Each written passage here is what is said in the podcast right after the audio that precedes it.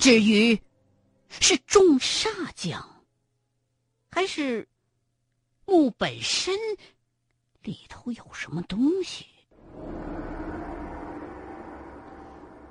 马真人也拿不准。但是，从李二蛋的症状来看，似乎下在赵乐的坟上的这层酱，比那三煞酱还要邪。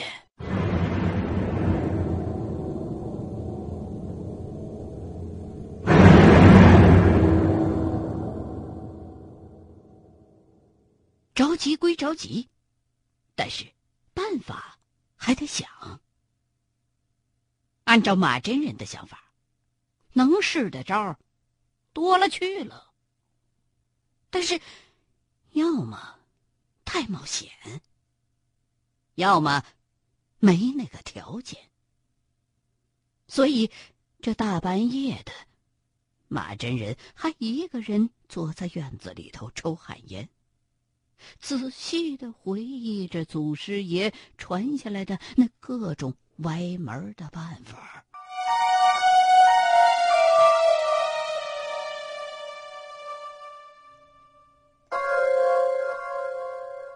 倘若是放在旧社会，解决一个将目不是没可能的事儿。各种材料它都好弄啊。可是。在这个杂乱一切的年代，有些材料恐怕已经永远绝迹了。每每想到这儿，马真人就是一阵惋惜和无奈。这个时候的张国忠也没闲着，正拿着一摞子古书，不停的翻呢。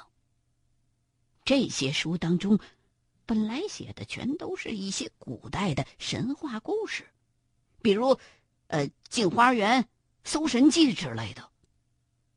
张国忠对这些书本来没什么兴趣，但这时候，也只能是有病乱投医了，哪怕能找到一丁点蛛丝马迹呢。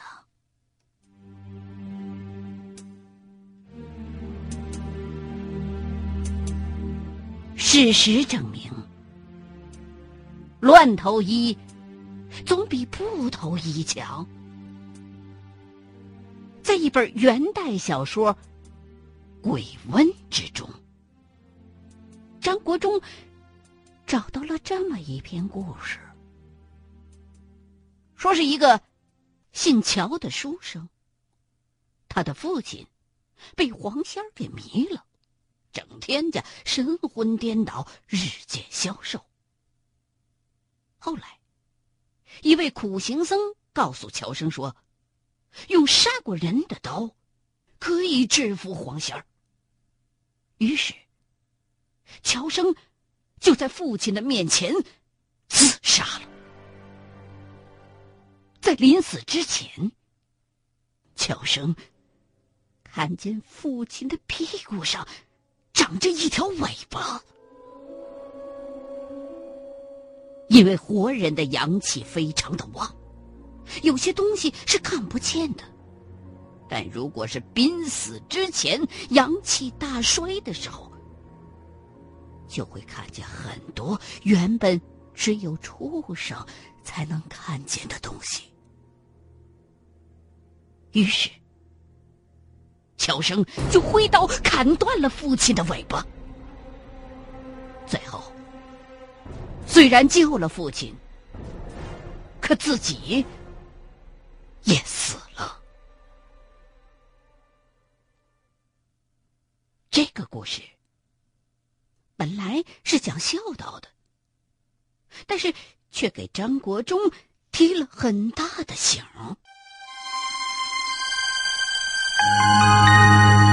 刀本为杀，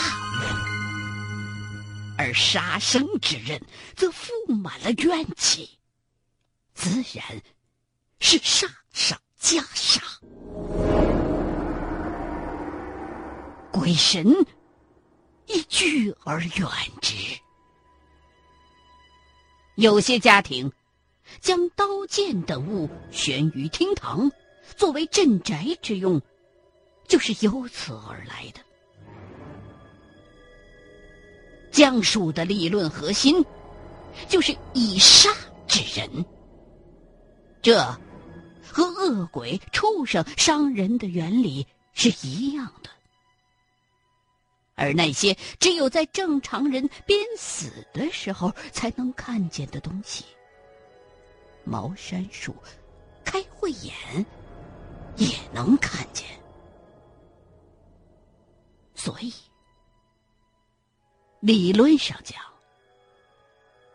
如果有一把满腹着杀气的杀生之刃，可将说。不是没有可能。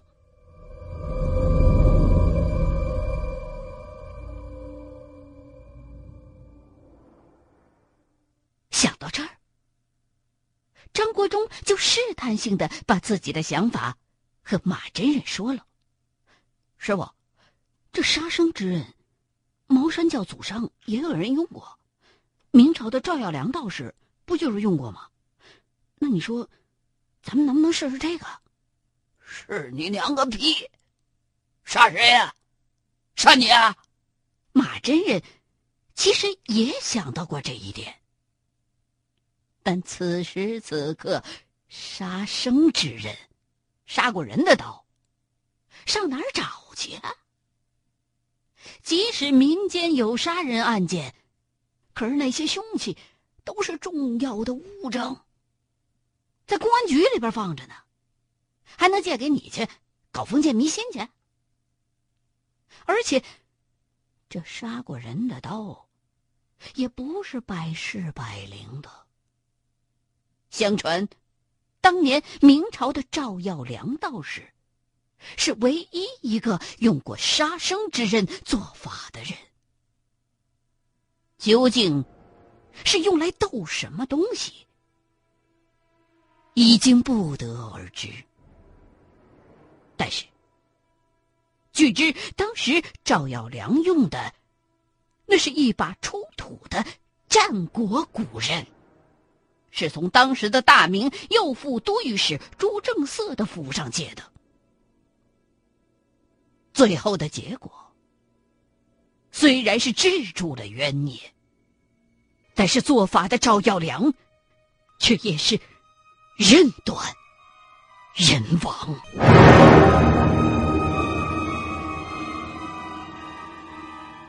况且，如果这杀生之人的煞气要是不高，即使刃断人亡，也是白的。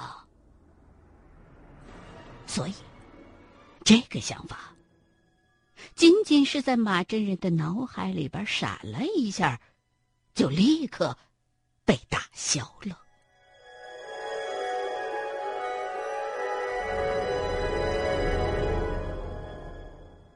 但是，张国忠是个认死理儿的人。这时候的他，和马真人就像是在做数学题一样，公式。就那么几个，能不能解出来？全凭经验。张国忠已经把脑袋里边所有的办法都过了一遍了。他觉得，在这种材料匮乏的年代，找一把杀过人的刀，毕竟。比去找那些在市面上早已经绝迹了的古古怪怪的做法材料要容易多少倍？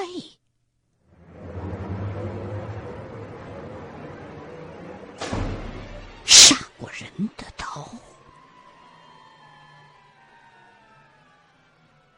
搞这种东西，张国忠首先想到的，就是弟弟。于是，第二天，他先是到了李二蛋家。一打听，李二蛋这时候没有任何痛苦的迹象，只是七窍不停的流着黄水儿，失明失聪而已。可是吃饭、喝水、睡觉都不耽误。跟大夫确定了李二蛋并没有生命危险之后，张国忠就一路小跑回了家。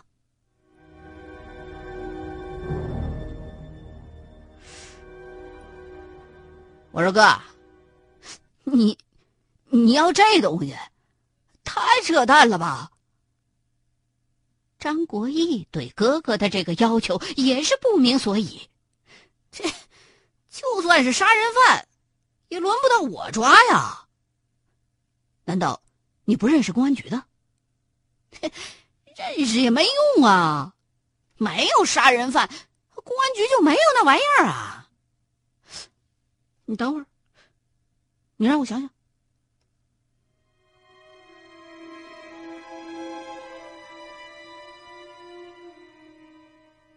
沉思了一会儿之后，张国义就带着哥哥来到了一处老居民楼。在此之前，住楼房那是高干待遇，可是现在看来。张国忠来的这家人家，显然已经被抄过无数回的家了。这是我哥。张国义面无表情的介绍着。一旁的一个大婶儿，脸上露出了僵硬的微笑。啊，小张同志，上回谢谢你了。陈婶儿，我这次来是想请你帮个忙，你要是答应的话，老刘的事儿我就给你办了。你，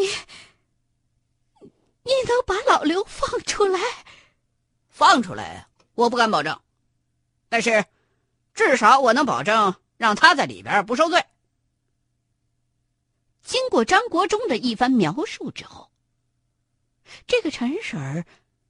听了个半懂不懂的，但是既然张国义保证了老头子在监狱里的安全，也就管不了那么多了。行，咱们现在就去见他，我我来劝劝他。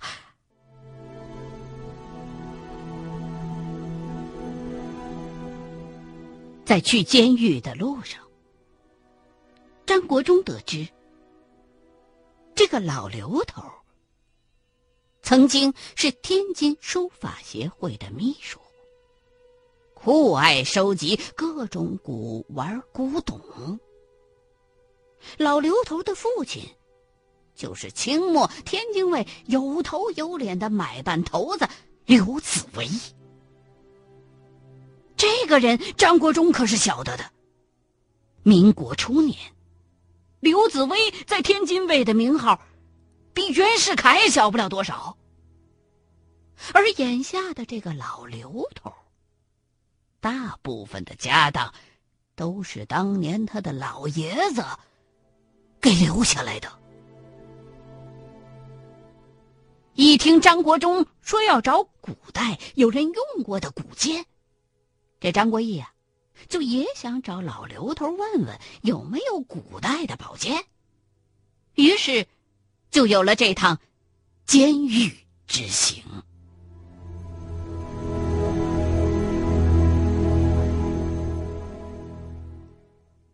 监狱的内部关系，张国义都已经给安排好了，也不知道这小子是打哪儿弄来的介绍信。到了监狱之后。一路绿灯，很顺利的就见到了老刘头。我可没什么古道古剑的，你们找别人吧。见面一提这事儿，老刘头满不在乎。刘师傅，我现在确实是要救人，希望你能帮我一把。张国忠实在也没别的办法了。只能把李二蛋的事儿原原本本的跟老刘头说了一遍。你懂茅山术？老刘头并没有在乎什么李二蛋、什么降木，而是把思路都集中在了张国忠说的茅山术上。那我问你：天河之气，地河之孽，作古于斯，为火炎解。这句话的意思是说，畜生在吸收了天地灵气和地脉阴气之后，在人间作祟，如何破解？这点初级的问题，如何能难倒张国忠啊？啊，罗灵子以复侯，九树之脉已赤。若有重生，则盖以枯柳隔之；近墨之术，则以真火一焚。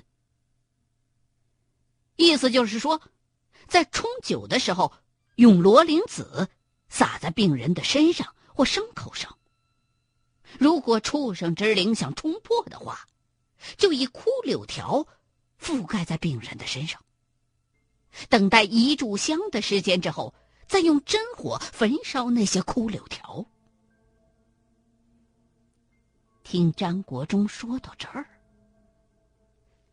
老刘头忽然眼睛就是一亮。七脉之气出心阳，会顶丹田，足阳眼手土门顶通。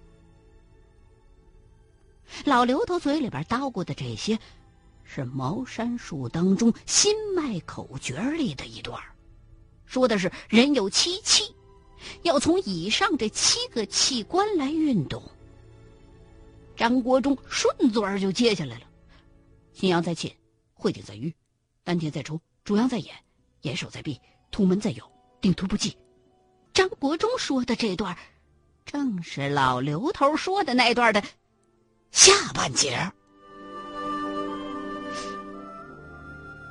谁教你的？老刘头的眼中露出了一丝诡异。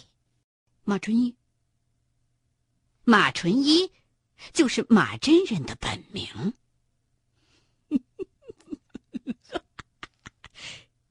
师弟啊，你真能帮我弄出去吗？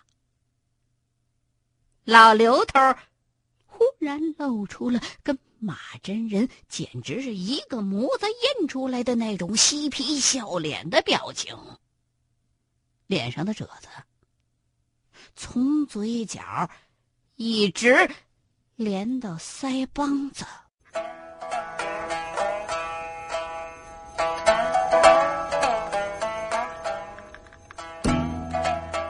老刘头这话一出。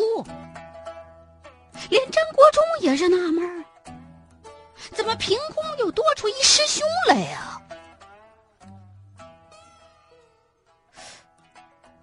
张国忠琢磨了一下，忽然想起来，马真人在训练自己开慧眼的时候，曾经说过，有一个不开窍的师兄。自个儿一个钟头开的慧眼，这位宝贝师兄竟然用了一个月。莫非就是他？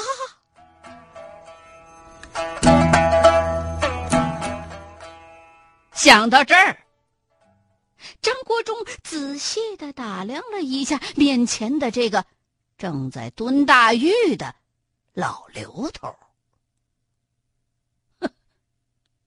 不愧是马真人的徒弟，胡子跟头发的脏乱程度都有得一拼。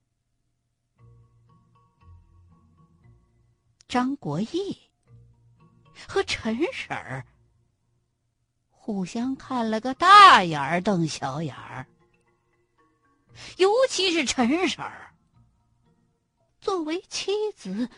还一句话都没说呢。眼前这老哥俩倒是攀上亲去了，似乎还挺近乎。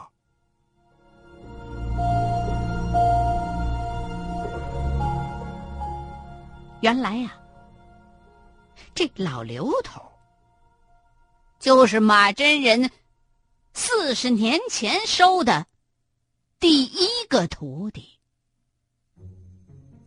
总是自我感觉良好，过惯了少爷的日子，实在受不了道观里的粗茶淡饭，没学到十年，就跟师傅说自个儿要出师。马真人也没拦他。说实在的，这个不争气的徒弟学了个半瓶子醋就要开溜，搞得师傅也十分的不痛快。虽然后来老刘头总回来和马真人套近乎，但是马真人从来也没拿正眼看过他。日久天长，这老刘头。干脆就不来了。马真人也就当没收过这个徒弟。两个人虽然没有撕破过脸，但是也没什么往来了。而此刻的老刘头，可以说是前程渺茫，有期徒刑二十年。这对已经六十多岁的老刘头来说，也太夸张了。难不成还要死在大狱里头？而此时，张国忠这个忽然冒出来的师弟，还带来了张国义这么个能呼风唤雨的红卫兵头子。显然，这俩孩子就是老刘头的救命稻草。不就是一把破刀吗？总比兜出老底儿强吧。于是。按照老刘头的指点，张国忠和张国义连夜来到了东郊外的一处荒坟，三下五除二就挖开了一口大棺材。这一掀开棺材盖儿。满棺材的古董珍玩，简直把张国忠给惊呆了。真想不到自己那个叫花子师傅，竟然收了这么个财大气粗的徒弟。这一棺材的古董字画，当时要是拿到海外，换一座欧洲庄园，那是没什么问题的。单单就其中的一幅唐寅唐伯虎的酸泥辟邪图，就是无价之宝啊！照古籍记载，在明清两代，四品以下的官员都没资格挂这种画。此外，这棺材里边还有一些宋代的青花瓷瓶和一尊。玉座像，看上去像是唐朝的。